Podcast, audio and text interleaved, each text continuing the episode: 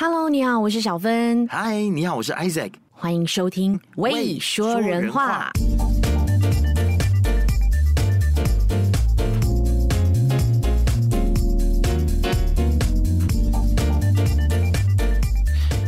赖小芬，你终于回来喽！对，终于回来喽！我舍得回来了，整块木炭回来的。哦，我现在变天气真的很热哎。对呀，而且我我们都是你知道，就是走在外面，然后要不然就是搭 Grab 跟搭 Grab Bike，你知道，我好喜欢坐那个摩托车，我觉得好刺激哦。哦，是啊，哎，现在那边居然有 Grab Bike，马来西亚之前都有了，马来西亚没有啊。啊，是是是，我跟你说，泰国什么鬼都有。他们现在除了 Food Panda，还多了 Robinhood，然后多了很多很多很多家，很多家什么？你说电召车的服务？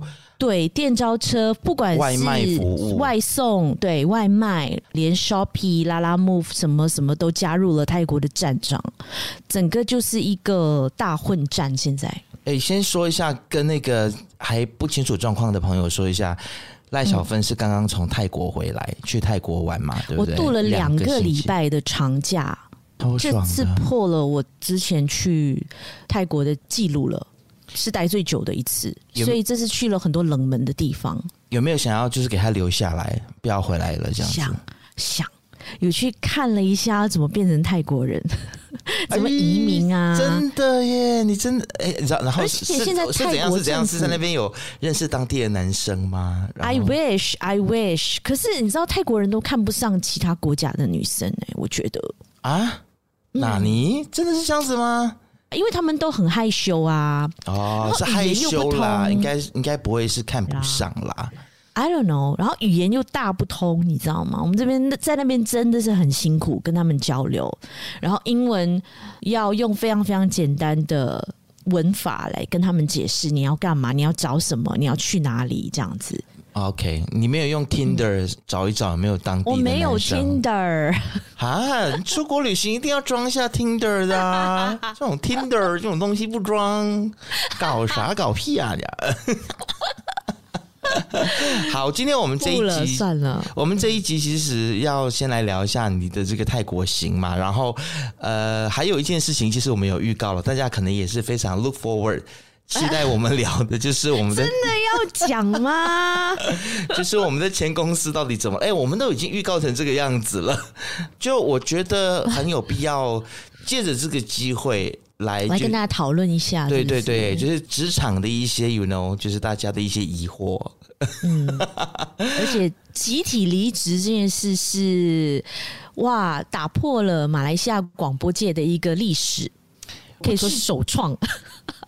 可能哦，很可能是对。好，在我们开始聊之前，我们要先说一下我们的收听数据最近暴增，然后怎么回事？最高单日超过一万八人次收听，然后在这边要真的非常感谢大家的支持。没有啦，应该不是。然后，因为我我我不是有写信去给我们的 hosting Sound On 问他说，是不是有什么样的误会吗？计算错误还是 你们的系统 后台还是怎么了？还是说有机器人啊恶意攻击啊，还是怎么样子的？就网络机器人？后来他说没有，数据没有什么问题，这样子。后后来对，后来我其实我看了一下，就是不重复下载，其实也没有涨到很夸张啦。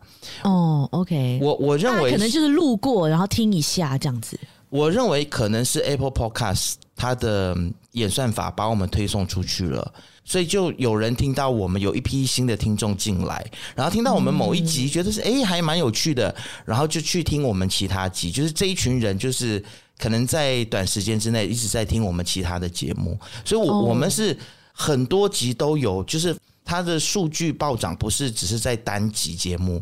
它是分散开来，在不同的级级数里面都有产生。我有我有怀疑是不是上海的那两集帮我们冲一波，你知道吗？因为上海就是很多人很好奇嘛，到底发生什么事，然后很多内幕想听一下 podcast 的 podcaster 怎么谈这样子。我怀疑我有曾经想过，可能是那几集吧。应该说是一集上海，一集是 in general 中国的防疫的状况了。Oh. 对，所以呀，maybe 是这两集让大家注意到我们。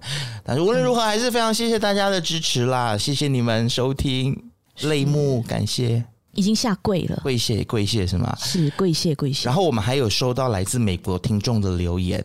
天呐！而且他是在美国工作的一个中国朋友，对不对？是，他说超级爱你们，就是爱我们啦。OK，哦，然后他说他，Thank you。他说是在中国的，他在 Seattle，哦，在 Seattle，对，Seattle Twenty Twenty One，这是他的名字，哦、他用的他用的笔名啦，Yeah。哦，那你怎么知道他就真的是在 Seattle 呢？嗯，我不知道哎、欸，我觉得他可能是在西雅图读书或者什么，所以在那对那边也有情谊结。因为西雅图是一个很浪漫的城市啊。哎、欸，你以前就在西雅图附近念书是吗？没有没有，我很远，离西雅图很远。哦、OK，嗯。然后他是说，觉得华文世界里面太需要我们这种的声音。然后谢谢我们辛勤的工作，祝节目越办越好。我觉得辛勤工作的部分，我是有点心虚啦。因 为因为我们刚刚休了两个星期，对，我们两个超懒超混的好吗？嗯，因为这是我啦，我我是比较暖的那个，因为这这也不是我们的正职啦，你知道，我们收入也不靠这个，所以就变成说、嗯、呀，我们就是比较 take it easy 这样子，就是比较 chill 一点啊。对啊，嗯。好，谢谢大家的收听了。在我们这么 chill 的情况底下，你们还是这样子不断支持我们，真是非常感谢你们。那就是希望说，我们就是这个节目呢，未来可以盈利。OK，然后现在现在在 SoundOn 上面有一些盈利的模式了啦，所以呃，也请大家，如果你想要请我们喝杯咖啡来支持我们的创作的话呢。可以到我们的这个脸书上面去找到这个给我们，有一个 Patreon 的 account，对对对对，对，欢迎大家请我们喝咖啡喽，感谢咪哒。好，来聊一下你的曼谷行程，两个星期哦。嗯，这次真的是有深度旅游到，就是有些开发一些平常你知道死游客不会去的一些社区，然后去了几个博物馆。很充实，因为我很喜欢逛博物馆嘛。然后这是第一间博物馆要跟大家介绍的是 Jim Thompson。就如果你上到各大的旅游网站，或者是去找一下 TripAdvisor 去爬文的话，这个都是英文的媒体常常会推荐的，但是中文媒体很少有人会去，我也不知道为什么啊。OK，因为。他这个他是其实是 Jim Thompson 他的故居啦，他是六栋呃非常老的泰式的房子，然后是由 Jim Thompson 他买了那块地之后呢盖的。这设计概念他们用的全部都是 teak wood，就是很高级的一种柚木。然后它是结合了西方跟泰式传统建筑的一个概念，然后非常的漂亮，非常的舒服，现在都保留的非常好。然后他的身份是一个非常神秘的美国人，他其实是本身是 C C S I 情报员，美国的情报员。C I A 吧，C I A 对。对，whatever。C I A C S I 是应该应该是那一部美剧，对对对对对，C I A 啦，对，就是美国情报员。玩太久懵了呀！他是美国情报员，然后来到泰国了之后就爱上了泰国，就住了下来。然后呢，他就发现说泰国丝绸原来是这么的神奇的一个物件，所以他就去开发泰丝，然后变成了泰丝大王。所以就泰国让大家。对泰国的丝绸，这是蛮让大家掉眼镜的，就是没有想到把泰国的丝绸带到全世界各地，让欧美人士认识泰国的，竟然是一个美国人。而且呢，他在这个故居住了大概六七年了之后呢，他就去到了马来西亚，就在金马伦失踪了，就在马来西亚出事了，然后失踪了，失踪了，到现在都没有人知道他是他是去了哪里，或者他怎么了。当然他已经往生啦，因为如果照他的呃这个生日期来看的话，他已经一百多岁了，那基本上他应该已经是不在人世了。但是他在哪里去世的呢？发生什么事都没有人知道。然后我问了那个博物馆的一个解说员，他就跟我说有几个可能，他们怀疑说哦，他是被在森林里面被这个其他的情报员杀了。然后也有可能是被老虎吃掉了，被野兽攻击死掉了，或者掉在哪里，各种猜测就对了，就各种猜测，对对对。然后现在他的这个房子呢是由他的家人打理，但是把它卖给了，不是不是卖，就是把它送给了泰国政府来作为一个建筑物，呃，一个一个博物馆，让呃游客来参观这样子。哇，好神奇的，很神奇，传应该说是很传奇的一个人物了。对对对对对，我是觉得哇，那个房子充满了一个神秘感。这这个故事告诉我们什么呢？就是没事不要来马来西亚玩，OK？你你可能会在这里失踪。喂，我没嫌你讲哎，反正我觉得很有趣。反正他泰国的这个旅游局，他们也很厉害，他们就是一直用这个 Jim Thompson 的神秘的传奇故事来卖这个。Legacy，所以就让大家很甘愿的付两百二泰铢来参观他的故居。然后这个故事的故事的后面还踹马来西亚一脚，他是在马来西亚失踪的。是你，黑喜路。没有，这故事就是这样子啊。他在金马伦，而且还很 specific，在金马伦。然后所以大家去金金马伦之前，自己三思而后行。而且那边也非常塞车啊！我就是多次想要去 Cameron Highland，然后就就放弃了是吗？一直被人家阻止说不要，真的是很塞车。你不要在就是公共假期的时候去跟人家蹭热度啊！但是不是公共假期的时候要什么时候去？平常要上班啊，怎么去？你就请假，反正你那么多年假后。但是去那边也可能会失踪啊，所以干嘛？对不对？你什么鬼啦？哎、欸，不要这样。金马尔伦是我很喜欢的地方，好吗？好啦好啦，开玩笑，真的是很凉爽。开玩笑，大家放轻松哈，好不好？OK。然后呢，我也去了。哎、欸，要讲吗？真的很长哎、欸。那等一下，等一下，我就去了。我我我来问，我来问问题，你来回答，这样会比较好了。就是。其实我比较想要知道，说疫情之后的泰国变成什么样子？因为很多人都说，就是泰国现在街头其实还算蛮冷清的。是是是冷清的，而且我们就是做 Grab。就是沿着那个街道走的时候，不管是很多人在的 Sukhumvit 的那个社区，或者是像，就是很多以前很多游客的社区，像 Siloam 那一带，我因为你不是 gay 嘛，因为我们我们 gay 就是喜欢去 Siloam，gay 就喜欢去 Siloam，但我不去，所以你没有去那边，所以你不知道那边变成什么样子。对，我去 Sukhumvit，然后我们住 Ekka Mai 那个地方，很多 Sukhumvit 以前也是很多人啊，人山人海。现在其实，在路。上没有看到很多就是大批大批的外国游客，但是有哦有那种金发碧眼的白种的游客，还是有偶尔会出现老外游客，哦、对，还偶尔还是会出现几个，Okay. 不过不像往常那么的那么的多，那么的可怕。然后很多店都关了，很多人都。你会看到他们真的很 desperate for business，就是很多人都会站在门口拉生意的那一种。那不是很好吗？啊、那那物价呢？你这次过去那边消费，会不会觉得说啊，因为可能游客变少了，所以可能东西就会更加便宜一些，为了要吸引游客。嗯，像我去到这次都一定要拜访的就是 Chatuchak 嘛，嗯、然后发现哇，现在多了很多一百块钱一件的衣服，一百八的。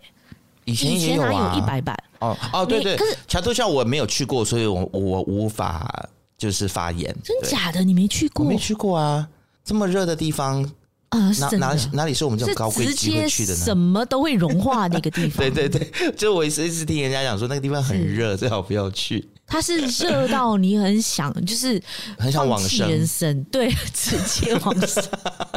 所以我都在它的就是街道，就是比较空旷的地方，在那边走。我没有办法进到里面，因为进到里面就觉得那个热气一来，就整个脸，我的整个脸都是红的，好热哦。东南亚今年真的非常热，马来西亚也是热到一个，你知道晚十多度，其实体感温度四十多度啦，实际温度应该没有到四十吧？还是说泰国有？I don't know，我觉得有诶，而且那边的太阳是晒到你会痛。我觉得是体感温度，因为今年就是有很就是你知道热浪是吗？就是热浪，还有那个我们叫做气压，就是因为你的体感温度会被气压，还有对于空气里面的湿度所影响。你知道这两个星期在吉隆坡，即便晚上我们开冷气哦，嗯，中国说的空调。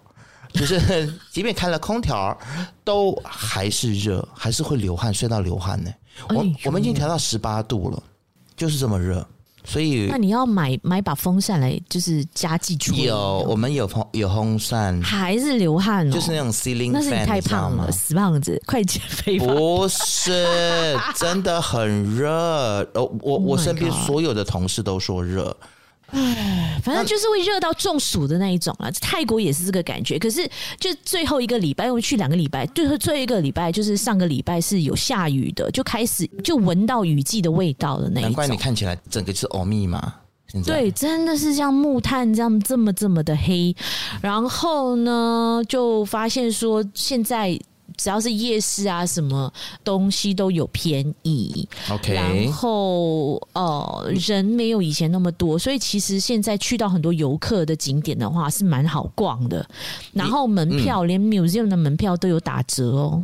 对啊，你很像就是还去了一个叫什么 Museum of Siam，还有什么 Museum of Contemporary Contemporary Art。对，哎，你真的很，就是你很爱考古跟艺术方面的东西，是不是？要不然你在泰国这么久要干嘛？你不可能一直逛 mall 啊，很累耶。用 Tinder 啊，一直钓男人，一直钓，一直钓。我又疯狂做爱，我又我又没有那那方面的欲望啦，所以就、okay, 好我我一直忘记你不是 gay，就 走开啦，滚！然后呢，对啊，就想说，哎、欸，就打开 Trip Advisor 去看一下有哪一些 museums 是一定要去的。你就整个就是文青行程啊！你这次是是是是，所以下次要去曼谷，想要走一些文青行程的话，请问我好吗？欢迎大家问我。然后我跟你说，之前那个火车夜市不是关了吗？二零二一年就是说因为疫情，时代他们商家们都就受不了了，所以就关了。但现在又开了另外一个新的夜市，叫 Jodd Fair，但是规模比较小。还是很 chill，还是很好玩。然后有那个火山排骨，我相信你们一定会很喜欢。如果什么是火山排骨？它是它真的整个排骨排的像火山一样高，都是排骨。Oh my god！对，都是排骨吧。呃，你一定要大班朋友一起去吃，然后就会很有气氛，然后配啤酒啊，大口吃肉，大口喝酒这样。以前在那个地方是排队的，就是那个火车夜市，这个火山排骨是排队的，但现在就是没有什么人，所以不需要排队，然后还有位置坐。然后我们基本上我们是坐在户外，它一块地方是开辟，有一点像。空间感很足的夜店，然后播着很 chill 的音乐，然后在那边喝啤酒。我跟你说，我在那边几乎每一天我都要干掉两到三瓶的 Chang beer 或 Singha beer，因为太热了，而且他妈啤酒太便宜了，一瓶大概也才 OK seven 卖七十八。哇，真的太他妈羡慕你了！就当水喝好吗？酒当水喝这件事情，真的是我觉得。这就是天堂了，你知道吗？没有没有什么其他事情，就算是每天疯狂的做爱，也不比这件事情还要来的嗨，是不是？对啊，嗯啊、哦，然后然后，你这次有没有发现哪一些比较有特色的店？嗯、因为这我在猜想说，可能在疫情之后，因为现在在马来西亚的状况，在吉隆坡是就是这样子，因为疫情，然后很多店不是倒闭了嘛？对。然后呢，现在慢慢开放，很多新的是吗？对，开放之后就很多新的店又跑出来。对，哦，这是我去了东东 Donki，我终于去到了东东 Donki，然后听到了我说的他们的主题曲，是不是？是东东 Donki，然后就听到了，然后觉得就想到你啊，这样子，啊、然后因为我们就住在，啊、我们就住在 Ekam 然后 Ekam 就是很多日本人。我也不知道为什么日本人很喜欢住 Ekam，嗯。嗯、那边就有很多日式的商场跟日式餐厅、居酒屋、bar 什么都有，所以我觉得这个社区还蛮适合，还蛮宜居的。OK，嗯、然后也去了阿里这一个文青社区，是在疫情这一两年崛起的一个文青社区。我也不知道为什么，在疫情这两年呢，在那边开了很多风格都非常特别、很有特色的餐厅，韩国、日本、欧美，呃，甚至是泰式的那一种，或者 Melbourne 的那种 cafe，然后它的设计之特别，都是钱堆积出来的那一种。所以就是 fine dining 的一个区域是是？都有都有，哦、然后也有。中价的也有，比较贵的也有。对对对对对对对对。然后烤肉啊，餐厅啊，设计就是你找不到门的那一种，很特别。我觉得泰国可能在过去，它一直以来它都是为了观光客而存在，它所有的商业活动或者是店家或者餐厅，好像是都是为了观光客而设计。那么这这两年因为疫情的关系，它可能就开始重视内需。真的，对不对？所以有有这些餐厅啊，或者是这一些新的店，他可能就会在思考说，我要怎么样子让在泰国的中产阶级或者是比较高收入的族群，迎合他们的需求，本地旅游的一个风气。对啊，嗯，有有真的有，而且他们的不管是餐厅或者是 cafe，他们都会结合，比如说卖一些他们当地设计师设计的文创商品啊，T 恤啊、衣服啊、帽子啊这些，哇，真的很棒！我真的很很喜欢泰国人的那一种，他们的创意跟他们的天才。哎、欸，我看到你在脸书上面，你有 po 一个专门卖睡衣的，你要不要讲一下这个？哦、对对对对，我跟你说，这个真的有吓到，我没有想到现在泰国竟然流行穿睡衣上街，然后是整套的那一种丝质的哦。哦，所以你是真的在路上有人有看到有人在穿那个睡衣，然后在逛街，对对，然后拿着一个名牌包，LV、Gucci，然后穿着整套的睡衣，而且是长袖的那一种哦。哎，我真的觉得我一点都不奇怪。为什么泰国人就是这么 chill 啊？他们就是可以把各种各样生活当中，你们一个很小的东西，然后把它放大变成流行。但是真的，但在泰国流行的东西，可能就是一下子流行的很快，然后一下子又不见了，这样。对对对对对对对。而且我跟你讲，穿睡衣一定要配合他们的那那种松松蓬蓬的那种拖鞋，最近很流行，有没有？像。Kanye West 啊，一堆、哦、一呃一堆名人都在穿那种很厚的，像 plastic 做 rubber 的那一种拖鞋。那一定要这样。你有买吗？我没有。啊，你居然没买？I don't know。你应该买回来，然后你应该拍，你应该拍照，然后放上我们的专业啊，然后带动这一股风潮跟流行。哎、欸，在我们这边已经有开始，在 KL 我看到有有年轻人穿了。啊、哦，真的假的？他他们是那种很厚底的。那他们是把店开过来这边，还是别人在 copy 那边的创意？我觉得应该是从泰国带货过来卖。哦，OK，嗯，对啊。哦，我刚遇到很多马来西亚人啊，他们一开口讲话就说啊，马来西亚人。然后 怎么我听到了嫌弃的声音？是嫌弃的感觉？觉得他们讲话真的可以不要这么大声吗？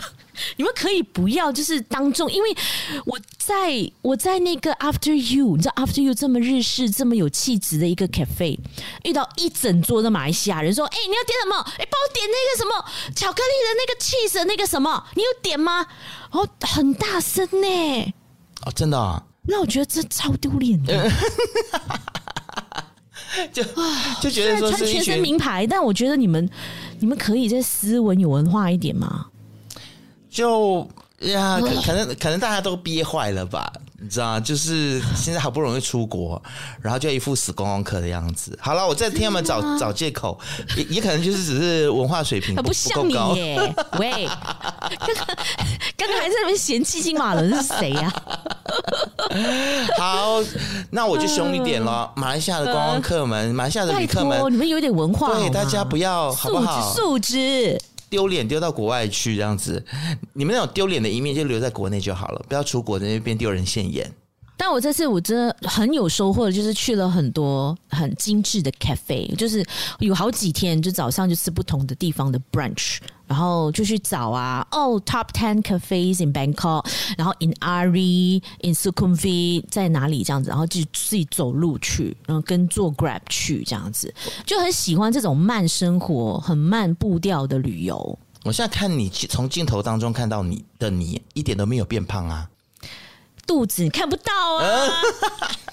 我都遮起来了好吗？不然穿黑色干嘛？你你有没有去称重啊？就是我不敢，搞不好你没有变重，你知道吗？因为其实因为你走很多，一直走路，对，对然后走路是最容易瘦的。而且我跟你说，我每一件衣服都是湿着回来的。对呀、啊，搞不好你有瘦，你知道？我记得我以前去日本旅行的时候，每一次去，然后吃超多东西，然后都是瘦着回来，是是因为走路一直在走。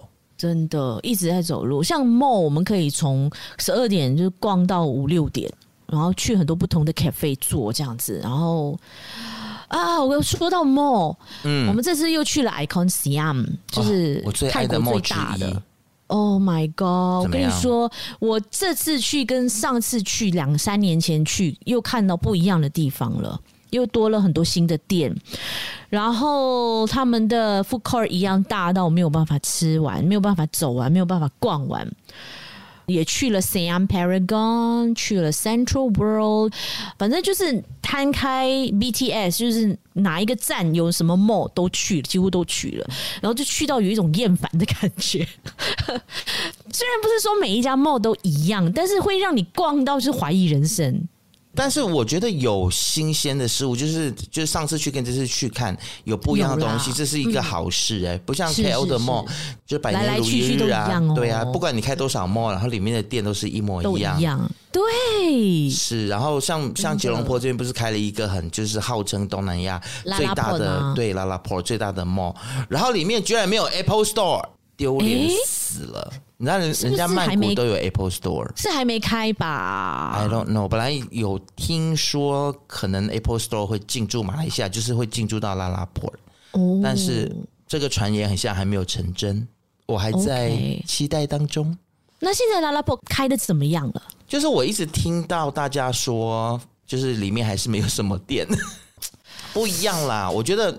毕竟，就算无论如何，泰国也是一个有一亿以上，诶，是九千万，反正就是马来西亚人口的两三倍，嗯，所以它市场就是那么大，真的。它随便一家就是不怎么好吃的餐厅，也都是人山人海的哦。我跟你说，这次我们也去找了一些啊、呃、米其林餐厅，然后真的觉得味道一般般呢，还是我的，你知道吗？就是胃口养刁了。像我这次找到了一家是米其林一颗星，然后是路边摊，它是一个卖螃蟹冬粉的那一种店，然后它是整个大螃蟹哦，有两三只哦，然后。在底层，然后上面都是满满的那个冬粉，吸了那个蟹汁的那那个汤头，所以是非常香浓的。我看 YouTuber 介绍，他们是边吃边哇，这个蟹黄真的是 Oh my God，什么搞丑啊？就是那边香港人，你知道吗？嗯、然后结果去到那边的时候，是觉得哎，怎么没有人排队？然后就是哎，还好、啊、觉得还好而已。对，然后吃了之后觉得有点小失望。这个故事告诉我们，YouTuber 的话听一半就好了，听听就算了，听听就好了，当参考就好了，不要太相信。他们在那边都是演的，我也不知道这是拿钱，啊、很夸张。就算不是拿钱，你自己想，如果我们设身处地的去想，说我们今天是我们当 YouTuber 的话，嗯，为了那个影片的节目效果，就是有多少 YouTuber 他会真的一家一家试，然后吃到好吃的才告诉你说好吃，也是。对不对？嗯，其实，但是我觉得 YouTuber 如果愿意很诚实的在镜头面前说啊，这家就是 so so 啦，so so 啊，那，那就，就很 so so，那他可能就会更容易红。但话说回来，大家的味蕾也都不太一样，口味也都不一样。嗯，也是啦。嗯，但是你说没有排队，那可能真的是 so so。不过有本地人去吃喽，就好几桌是本地人。哦 Anyways，反正就是呃哦，我这次也喝了一杯传说中从京都开遍全世界，但是非常慎选它的地方的 Arabica 咖啡。它是一个 percentage 的那个符号，你听过吗？哦、吉隆坡也有啊，吉隆坡也是刚刚开了。开在哪里？是 LaLaport 吗？在 Gavilion 哦，对，Pavilion。它现在全球已经有一百一十家店了。大概去到了十八个国家，好喝吗？泰国 alone 就有四家，很好喝，是真的很好喝。哦、可能是它新鲜吧，因为我们有跟那个店员有小聊了一下，他说他们每三天就会 roast 一次他们的咖啡。哇，我还没有去喝哎、欸，就是我是真的不错喝，一直经过那边，一直经过吉隆坡店，但是我就是没有进去喝。嗯、好，但价钱就是偏高就对了，哦、但它的。它设计感就是那种很太空船的那个感觉，因为都是白色，都透明的。我我就有一点像是 Apple Store 的 cafe，咖啡店版的 Apple Store。Exactly。那根据你这样形容，虽然我还没有看到照片了，但是我觉得应该是比吉隆坡店应该就是来的更精致一点，在它的整个装潢还有店的风貌上面，嗯嗯，因为吉隆坡感觉上就是。应该怎么讲？他就是你，你知道，就是在 Pavilion，他不是有一个，就是很多 gay 在那边走舞台、走 catwalk 的那那那那一条巷子，就是那个 open area 的那个地方，就是 OK。那边不是有一家 Starbucks 吗？他就是在 Starbucks 再隔几间，然后就是很像是一个路边的咖啡店啊。然后他有一些装咖啡的那种麻布袋，也也放在那边。对，它的整整体装潢也是非常时尚啦，但是。我就没有觉得说哦，有很特别。它在曼谷的设计，每一家店都很特别，都很漂亮，很精致。Well, 虽然它是白色，但是它的白当中，它还有一些巧思。哦，是是是，吉隆坡也是白色。它的主题就是白啊，它整间店都是白色。哦呀，然后他们没有很多杂物，比如说他们的，你知道，在那个咖啡师在泡咖啡那个桌上，他只有那个咖啡机，然后他们的杯子啊、瓶瓶罐罐也全部都是白色的，然后都是透明的，然后全身他们也穿白色，就很精简，非常极简，非常 minimalist 的一个感觉。你不会看到桌上台面上有任何多余的东西，不会，它就是可能一个 menu。然后一个杯，或者是那个两个纸杯，让你选你要大、中、小，就没有了。嗯，OK，everything、okay. in Bangkok is nicer. I know, right？但也有可能是我们的 bias，呃，可能啦，因为有可能是因为你在旅行，你心情放松，所以看什么吃什么都觉得哎，都是好的，都是好的呀。对，那吉隆坡对我来讲就是我工作生活的一个城市。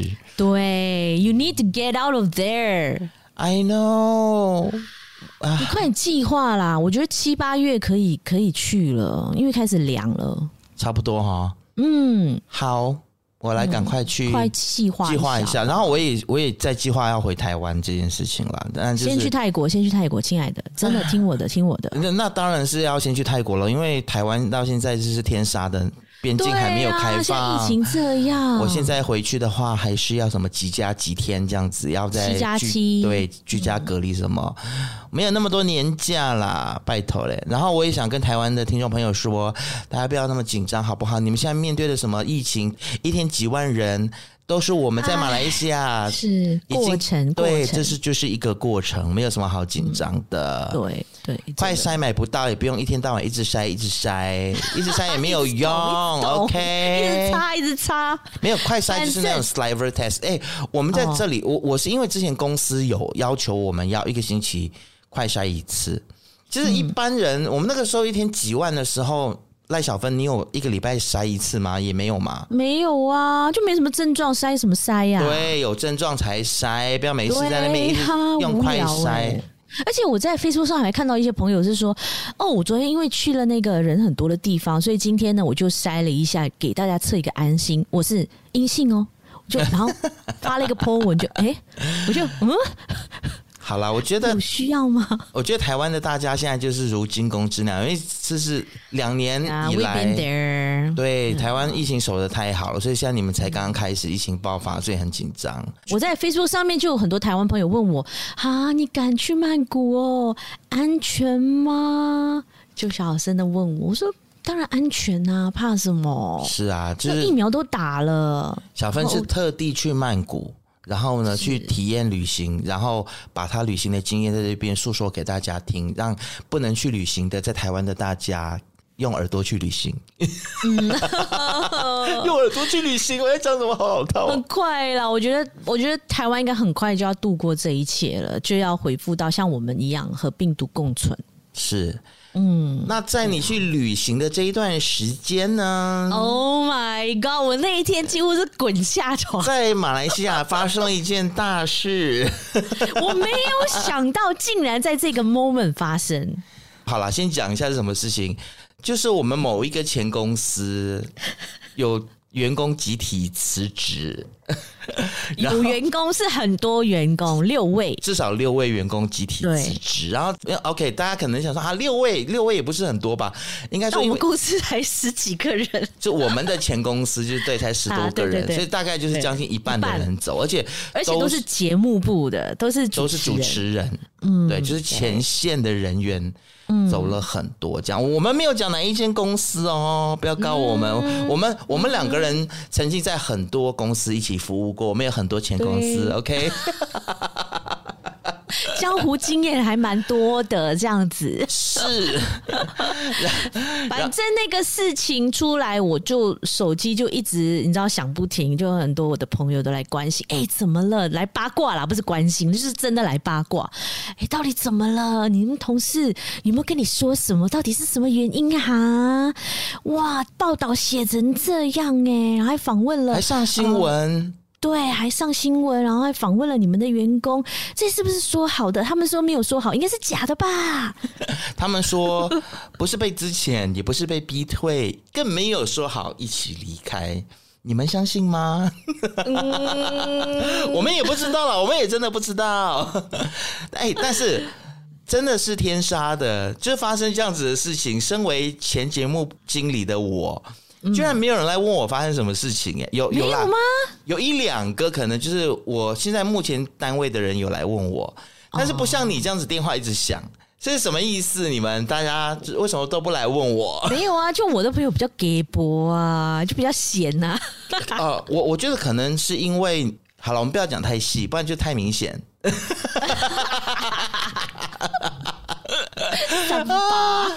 其实我我们真的不知道他们到底是发生什么事情了哈。OK，然后我现在也是，反正这件事情由来已久啦。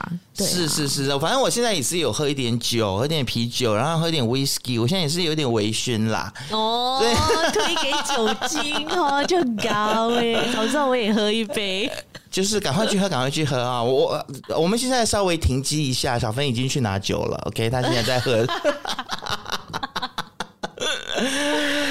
其实我们不知道我们前公司发生什么事情，但是我们可能可以来就我们的就是职场的经验跟经历跟大家分享一下，来推敲一下啊，到底发生了什么事？为什么会闹到员工集体离职，然后还上报了呢？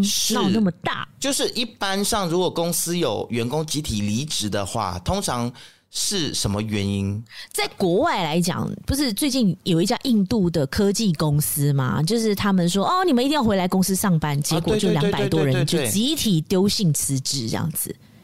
哎、欸，这真是全球的大离职潮哎、欸！我觉得我们前公司真的是赶上了这个离职潮。哎、欸，不错哦，有赶上哦，赶上时代的步伐，有没有？真的，嗯。真的觉得现在就是很多的年轻人啦，他们跟我们那一代，就是我我们这些七零后的那种工作态度，还有对于应该说是他们对于工作本身的观念，嗯，已经很不一样了。是，所以很进步了。对，所以企业真的不能够用过去的那一套方式来管理，不然的话，你就是会追上时代，追上大离职潮，而且你根本就请不到人，你知道吗？Exactly. 哦，很多朋友现在都在那边万谈说，哦，我想扩充，然后想要再做一些什么，但是就是请不到人呐、啊。现在年轻人到底是怎样啊？都家境都很好是吗？太好命了，现在是现在年轻人。对，因为因为他们可能也不一定说家境非常非常好，我觉得是选择多了，对，你知道吗？选择多了，然后还有就是可能家里没有立即需要他马上工作，或者说他在家里面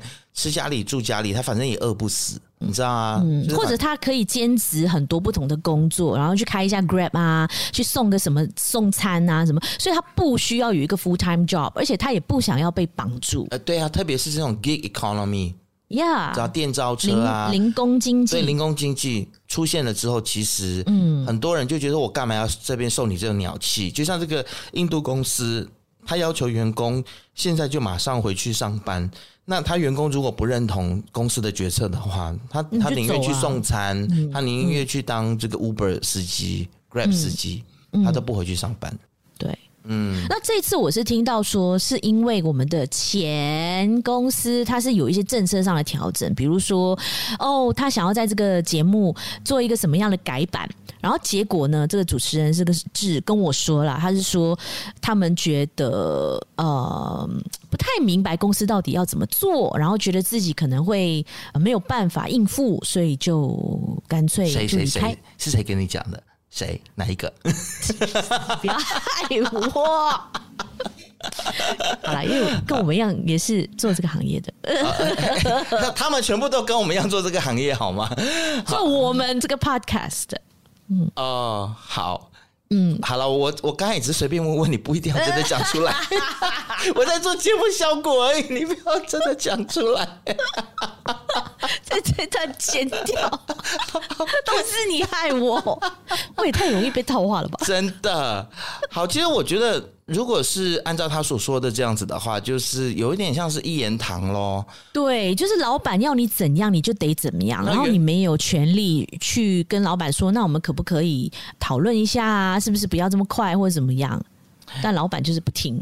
我觉得这个一言堂。真的是会让员工很想要离开耶，因为他没有发言权。其实很多前线的，像我们这个行业，很多前线的主持人，他是最了解听众的，他也是最知道状况的。所以老板真的要多听听前线人员的想法，而且如果你执意要按照你的想法去执行某些东西，或者是去做某一些改变的话，我觉得最重要的就是你必须要撒泡尿，照照镜子，看看自己有没有这个资源，有没有这个钱去做这个改变。所有的改变都是需要钱来堆叠的。嗯，你如果说你今天你真的。特别是在做内容方面，你真的要做一个真的是好的内容，嗯、或者是能够拿得出手的东西，你一定要让大家有收获的内容。对，欸、你这样讲好清楚哦。对。要做那些让大家每一次听都有收获的内容，那你一定要拿钱出来。对呀、啊，你就需要有一个很大的一个 research 的团队，要有一大群的你知道精英这些老师们、这些讲师们可以来 support 你的内容。对，不然你讲的东西都是网络上抄一抄，就是言之无物嘛。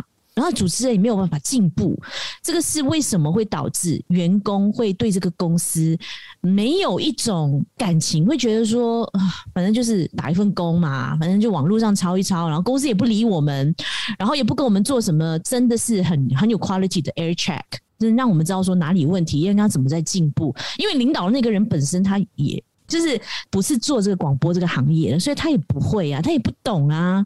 所以就是一个一个忙的，带一群瞎的，那怎么可能不出事呢？所以其实在我那时候要离开的时候，就已经有闻到说，其实很多员工已经觉得很心灰意冷了，然后觉得做的很累，然后开会啊，就是报告一下，然后就没了。就觉得看不到前途，看不到未来，所以那个时候我已经觉得说，这家公司反正迟早都会面临这个问题。我只是没有想到会来的这么快，而且那么突然，然后那么的大。其实上新闻之后，我就看到在脸书上面就有很多人回应说，其实这家电台做的蛮好的。就是说这个媒体其实做的内容是蛮有深度的，比较起其他的电台来说，其实这家的内容是真的有东西的，是真的会让你听了有收获的。对啊，你要知道他他的前任节目经理是谁？当然肯定就是一个优质的电。哎哎，我这样讲又太清楚了，是不是？好了，反正就是我觉得，其实，在很多听众的心目中，这一个电台它是有一定的分量的。嗯，是主事者，就是老板，他看不到。因为他可能也听不懂这个语言，所以他他看没有赚钱呢、啊，也不是他看不到，他就会觉得这个东西是不是错了，你知道吗？为什么卖不出去？卖不出去，那你要去问 sales team 你的 sales 啊，对啊，对你的 marketing 也没有做好啊，你也没有 marketing team，这个就是另外一个问题，就是说长期以来一直把就是销售或者广告业绩不好这件事情。怪罪在节目部上面，这个是非常错误的。Exactly，而且节目部的人还要去帮你拉广告，What the fuck？当然，我我在中国工作的时候，确实也有节目部需要，就是配合业务或者是主持人去拉广告。但是你不能够把广告业务上不来这件事情怪罪在产品本身，因为基本上产品在市场上面是被接受的。问题出在你没有一个强而有力的销售团队，对，那你没有去问责销售团队，一直问责节目团队，难怪你的节目团队的人会心灰意冷，想要离开。哎，真的做的很累耶！我们平常你知道准备节目、写稿、录音，然后找嘉宾，都已经你知道占据我们可能一天十几个小时的时间了，连睡觉都在想这件事情。然后一开会，老板就劈头就问你说啊。Gene, how's cooking？你们那边的 market 现在怎么样？啊、呃，你有没有去找那个以前的那个谁谁谁哪一个老板？然后他最近怎么样？他最近在做什么？你知道，every single time，就是很莫名其妙。你是做内容的人呢、欸，他问你这些干什么？而不是来跟你讨论你的节目啊、哦。最近我听到你访问那个谁，我觉得很棒哎。然后你在这个节目，你在这个访问当中，什么什么什么没有，完全没有被讨论。所以这个就是形成一个市场上非常认同。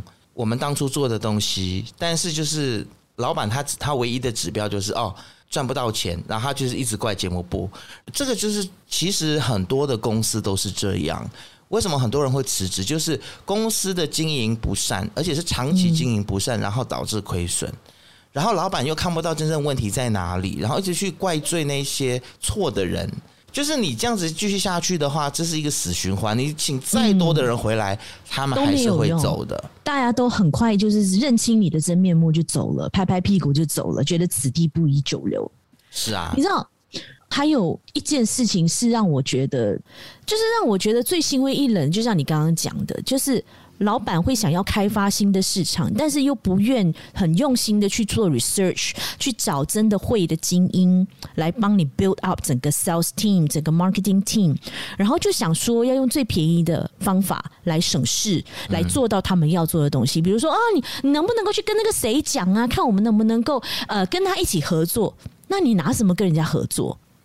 多少的 percentage 你要跟人家分也没有，然后就是一直叫你去找谁，去找这个，去找那个，好像把你当乞丐一样的用，很累耶。就是其实公司的管理还有制度是不清楚的，他没有设计好，比如说人事管理方面是一个怎么样制度，业务管理是什么样的制度，那我们跟别人合作的时候又是怎样子分成，这些东西都是不清不楚。其实我觉得。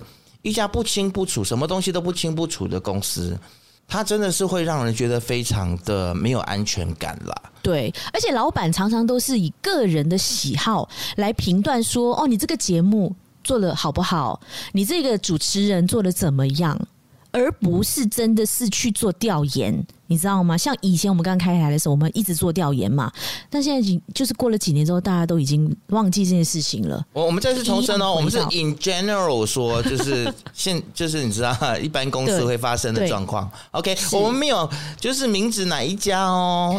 对，我们没有，我们没有要批评哪一个人哦。我们只是想说，这个这样子一个管理的方式是有问题的。而且就是，其实如果在一家公司里面会拍马屁的就可以上位，然后呢，愿意说真话的，虽然他是用顶撞的方式，或者是用比较不好的口气，但是他是在说真话。然后你又嗯没有办法包容说真话的人，嗯，就会被针对，然后就会被穿小鞋。所以这种的企业文化跟管理文化，人才一定会离开的啊，就是。嗯这个是一定的啊，但是我觉得更严重的就是没有担当啦，就是一发生了什么大事就直接能推就推，对，就绝对不会是他们的问题，管理层绝对不会有问题，对，千错万错都是下面执行的人的错。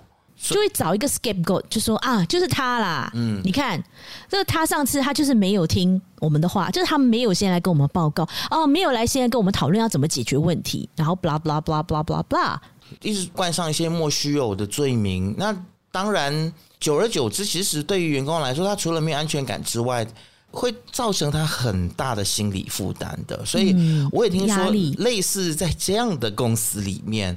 就是很蛮多员工都需要去看心理医师的。是啊，是啊，那时候真的我们会压力大到晚上都睡不好，然后一想到明天要开会这件事情，真的是会做噩梦，你知道吗？对，我觉得我有没有跟你讲过？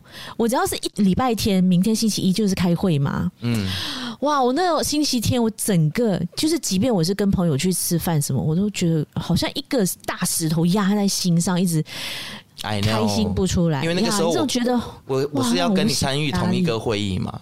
对呀、啊，然后那时候还在想办法，我要怎么样避过这个会议，所以我一直把访问安排在礼拜一上午，就是这个原因。而而且你你记得吗？那个时候，哦、那个时候我们还要主持。就是某一档节目，对，十点的节目，然后是，我们还被告知说，因为我我们就说，哎、欸，我们要主持那个节目，可能你们先预录不行吗？对对对，然后或者是说，哦，我不管，反正你们就是要来参加，也完全不愿意说，因为我们的工作的缘故，来稍微调整一下时间，反正就是啊，有他说没有你说啦，就是这样子。嗯然后霸王硬上弓这样子，哦、所以、就是、然后每次每次开会都没有一个好的定论，都没有一个好的结果。哦、对，只是在批判，就是说啊，你为什么没有做这个？我跟你上次跟你讲的那个，然后呢，现在呢，啊一直没有一个结果，然后就一直不停的听他在骂人。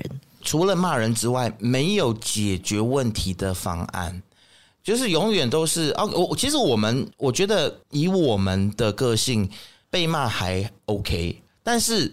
最重要是后面要怎么解决问题？嗯，就变成是常常就是啊，这是你的问题，你去解决。对，没有讨论要怎么解决问题，没有方案，嗯、没有理性沟通，嗯，然后全部都是情绪沟通。呀，这个我我记得当初就是这样子啦。嗯，我们没有讲是哪一家哦，我们讲我们某一家。呀，我我记得以前我们有那个 sales manager 的时候。每次开会，我真的是很同情他，嗯、但是后来他也找到了他的生存之道啦。反正他就是糊弄嘛，就一直糊弄咯。就说有啊，我已经找了 A 公司，然后他是说，哦、呃，现在呢公司业务没有那么好，可能要再等一等。OK，这个事情就完了。然后 B 公司说，哦，他们目前没有这个 budget 啊、呃，可能要等到年底或明年，他们会再把这个编入他们的预算里面。OK，又没了。C 公司说，他们的老板出。出门然后不在，所以没有办法有一个答案，所以可能要等他老板回来啊，又没了。嗯、然后每次听他开会都是重复一样的东西。哎、欸，他可能有一个 template，理由他大概有十个理由，让他轮流在用。然后呢，反正追根究底，就是所有的做 sales 的人，不管是 sales manager 或者是一般的 sales，他们就发现说，哦。只要把责任推给节目部，我就可以安然度过难关。有一度是这样子，就是所以大家就会开始去去检讨说啊，我们卖不出去，主持人是不是有问题呀？就是节目有问题，所以我们卖不出去这样子。然后老板就欣然接受，然后又又倒过来骂节目部。要要求辱骂啦，就是要求你们是不是啊？你们呃，可能可不可以再聊轻松一点的呀？或者是比较、啊、没有，他没有讲说要聊轻松，他永远就是说你们应该要更怎么样怎么样。你们的节目就是不够 solid，、嗯、你们的 content 就是不够 solid，所以现在卖不出去。就永远都是那一套，然后骂完之后也没有说啊，那我们怎样子来把它变得更 solid？没有。然后当每次开完这种会之后呢，我们所有的主持人，我们都会默默的在心里，或者是跟对方说，那到底老板要什么？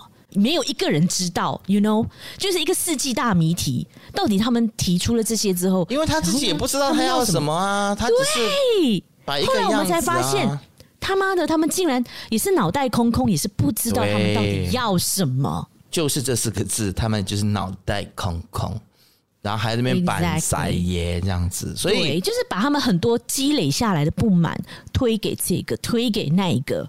嗯，呀，我我我在这边啦，免费给大家所有的这个啊，有意从事媒体，或者是你可能是媒体主管的人，或者是你现在拥有一个媒体的人，我免费教你们了，好不好？OK。永远不要让业务部的人或 sales department 的人哦用其他部门来找借口。你如果要你的业绩好的话，那你就是必须要针对他的表现去要求他。永远不要让他找任何借口，才能够激发出他们的 potential 去把广告或产品卖出去。如果你认同了他所找的借口，然后你还因你知道照着他的这个借口去责怪责怪别人的话，你的公司是永远不会有有业绩的。好吗？这个是最 basic 的管理业务人员最 basic 最 fundamental 的一个手法，因为业务人员是很精明的，他一定会告诉你各种各样的借口。你如果 exactly，他们真正好像是有一名个一本手册这样子，你知道吗？哦，我我这一次要用什么借口啊？明天我要用什么样的借口？然后这家公司什么样的借口比较好用？这样子。我们只教大家这一次啊、下不为例。下次要再教你们要收钱的，要收费的，好不好？不要给业务人员借口。OK，我真的希望说，各位老板，如果你们真的要把事情做好，就一定要找对人，好吗？不要贪便宜，不要觉得哦，他走了啊，没有关系，下面还有谁？好，来你上吧，就就你吧。千万千万不要这么做，因为你除了会让整个团队看到你这家公司哈，怎么？一个新人都请不起吗？或者请不到吗？请不到一个精英吗？请不到一个专业人士吗？要这样来搞，那内容这节目怎么会做得好呢？一家不愿意投资在软硬体跟人才上面的公司，永远不会成功，而且永远都是失败的，而且绝对会被年轻人所淘汰跟唾弃。没有一个年轻人他愿意进入这样的公司。就很鸡那 man，很六零七零年代，我爸我妈那时候的时代的做法，嗯，省事、省钱、省麻烦。对啊，哎、欸，我我我们这样子一直讲前公司的坏话，会不会让人家觉得说我们会不会折寿哦？就是我觉得折寿还好，反正我命很差。就是我的意思是说，就大家就会就会觉得说，咦，你们这样子很没有职业道德，没有伦理，一直说前公司坏话的人，一定不是一个好人。而且当时我们还不是签了一个什么 condemnity 的 form 吗？哎、欸。你是说哪一家公司？我们现在没有直接讲哪一家公司啊。欸、OK 呀，就是 你干嘛？你一直忘记公司？你干嘛自己一直忘记？我们没有讲说是哪一家哦。我们我我跟赖小芬有在 N 多家公司一起同事过。OK，大家不要对号入座哦，不要想太多。OK，哎、欸，我们听起来好俗辣哦，就很像一直很怕被人家告这样子，很矛盾有没有？好啦，就是我我想要。讨论就是说，就是说前公司坏话的人，是不是就是一个没有职场伦理的人？嗯，我觉得这种根深蒂固的这种职场伦理的观念是很很不对的，你知道吗？因为我觉得其实员工已经非常弱势了，他在一间公司被欺负或者是受到不公平的待遇，嗯，他在离开这家公司之后还不能够跟别人说，你不觉得这个很变态吗？或者是说了之后呢，会遭到对付，或会不被聘雇，对，就会让这个 HR 或这个新的老板会觉得说，啊，你今天可以这样讲你的前老板或前公司的坏话，那你明天你走了之后，你也同样可以这样来对我，那这种人我不能请。哎、欸，我觉得有这样子想法的老板其实是自己有问题耶。你如果无可指摘，嗯、或者你如果没有做亏心事的话，你怕什么？对，你为什么怕人家讲？啊，你就坦坦荡荡嘛，而且你的员工。连走都舍不得好吗？逢年过节还还给你送礼呢。呃，对呀、啊，你怕什么？呃、员工送老板礼这种文化，我也不提倡啦。我也觉得这也不是好的文化。反正就是我，我只是一个 metaphor 好吗？我只是形容，就是说，如果你这家公司你的文化很健康，对员工没有任何的亏待，员工很好，员工都很爱你的话，员工真的都爱你的话，在你生日的时候，他就会想办法要就是买礼物送给你啦。对不对？现在走在街上遇到你，还会跟你打招呼，嗨，Mr. 什么，嗨，Mr. 什么之类的，那你怕什么？是，所以，所以不要有那一种，我离开了这家公司，我被霸凌，或者是呃，我被有一些不公平的对待，被恶性的开除或什么之类的，我不能够对我的新的老板或者一个新的新家公司的 HR 讲太多。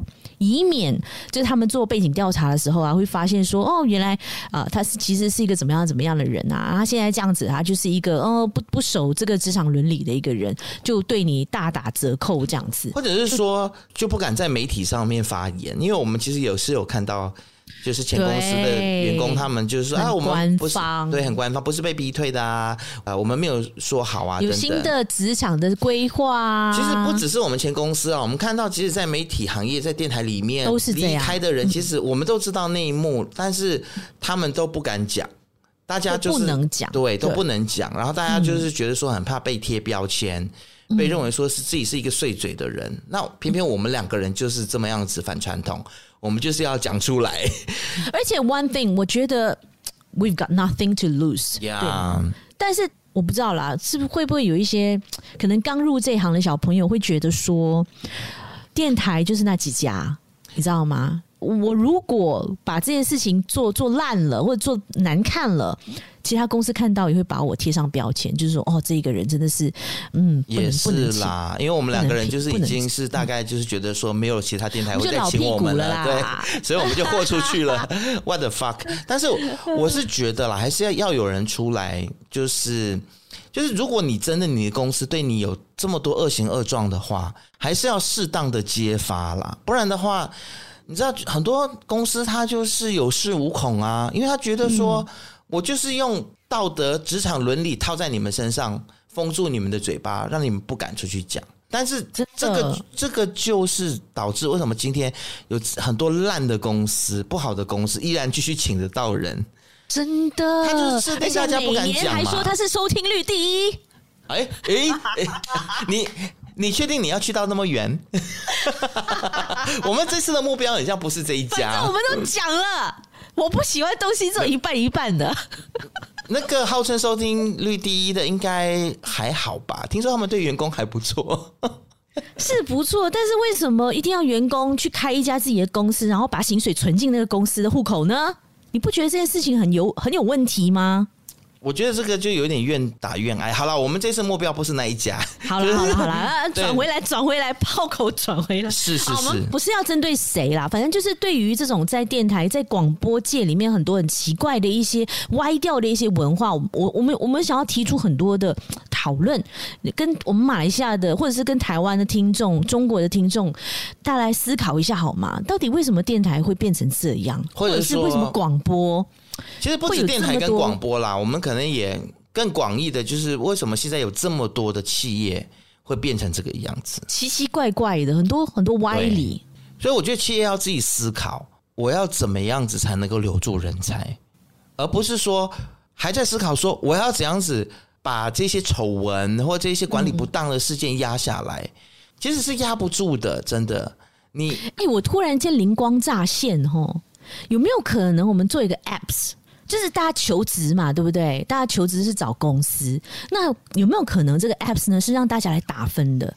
就是让现有的员工你可以匿名，对啊，帮你的前公司来，哎，或者是你现在的这个公司，它的工作氛围啊，很像已经有这样子的 apps 了。有有一些求职的 apps 有这个功能，就是你像你去住 hotel，对，在 Agoda 上面有 review，或者在 Shopping 上面。对这些卖家有 review，是不是有这样子的一个制度？应该要有，是不是应该要有？我在这里倡议 LinkedIn，如果有人在 LinkedIn 工作听到的话，请你们可以 propose LinkedIn 里面呀 应该有这样的，这个是一个能够改变，哎，这能够改变我们的很多职场求职的制度、职场文化的一个很好的一个措施。哎，我觉得，对啊，呀，Why not？为什么一定要老板来帮我们打分数？为什么不能够给老板打分数？这个老板有问题，嗯、这个老这个公司会怎么样？会霸凌，或者是会欺负女性哦，欺负这个已婚妇女啊？是不是我们来给他评分一下，让他来自己可以做检讨？你不进步，你今天就是他妈的请不到人。而且我觉得来 review 公司是是一回事，另外一个就是我觉得我们有很多的所谓的传统的这些职场伦理跟价值，嗯，都必须要重新检视了。真的？什么？比如说疫情过后，为什么一定要回来公司上班 that's one. 现在大家都已经可以 work from home 已经两年了，为什么这个时候非得要在这个时候回来公司上班？而且一定要你不回来啊，公司就对付你。而且疫情还没有完全过去哦，提醒大家一下。嗯、第二件事情就是。为什么一定什么工作跟私生活要分开这件事情？因为我们之前也讲过嘛，嗯，还有我们今天提到的，可不可以讲公司坏话、前公司的坏话这件事情？我觉得这个也是一个很变态的规定，或者是一个潜规则。我觉得大家要去重新思考，然后我们也就是很鼓励大家啦，就是说你听完我们今天这期节目，你觉得有哪一些的工作文化是觉得你觉得是不合理的？或者是职场伦理你觉得不合理的，你可以留言告诉我们，好不好？跟我们说一下你的想法。哎，我期待听到大家的声音，哎，大家的回馈。嗯，一定有很多很多跟我们的前同事们一样，处在水深火热的环境的这些朋友们，可是都不敢讲。嗯，就怕被对付，或怕以后找不到工作，在这个行业里面立足不下去。前同事们大胆讲吧，加油，你们都离开了，啊、有什么好不讲的？我们两个人都讲成这样了，真的，大家都超级保守的耶。是啊，然后我问前同事嘛，就说：“哎、那你这个节目怎么样？谁接班啊？那个新人来了吗？因为他们一定要，你知道有一些交接的东西。”他说：“没有、哎，啊，你这个礼拜不是最后一个星期了吗？”他说：“对啊，啊，就不知道怎样。” 然后可能呃，公司可能有一些节目上的一些调整吧，所以是怎么样？所以是怎样调整？就是说重播吗？播歌吗？还是还是老板自己来主持？我我是觉得，我是觉得他们应该是还不愿意去承认问题在他们身上啦。嗯，简单讲就是这样。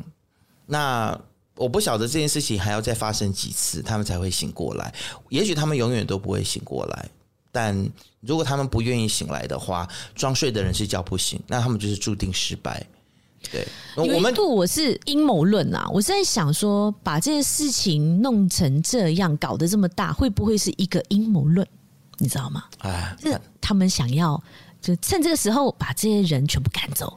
就我们讨厌的这些人，就不听话的这些妖怪们，就把他们这些死小孩全部赶走。然后我们再请一批新的，或整个做一个大改版，变成另外一家他们想要做的东西。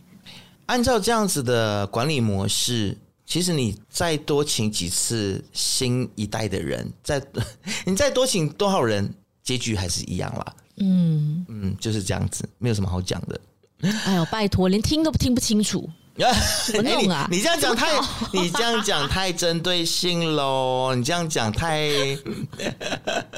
我是说在技术上好吗？技术很重要。哦，对对对，就是在一家公司啦，嗯，其实你的产品它到底呈现出来，如果以电台为例的话，如果你的讯号都听不清楚，七七叉叉的。或者说你在卖牙膏的话，你的牙膏里面一堆颗粒，或者是刷起来就是 你知道一点都口感一点都不好，或者是有一点臭臭的味道的话，那 客户用户体验不佳，怎么会买呢？啊，怎么会再回头呢？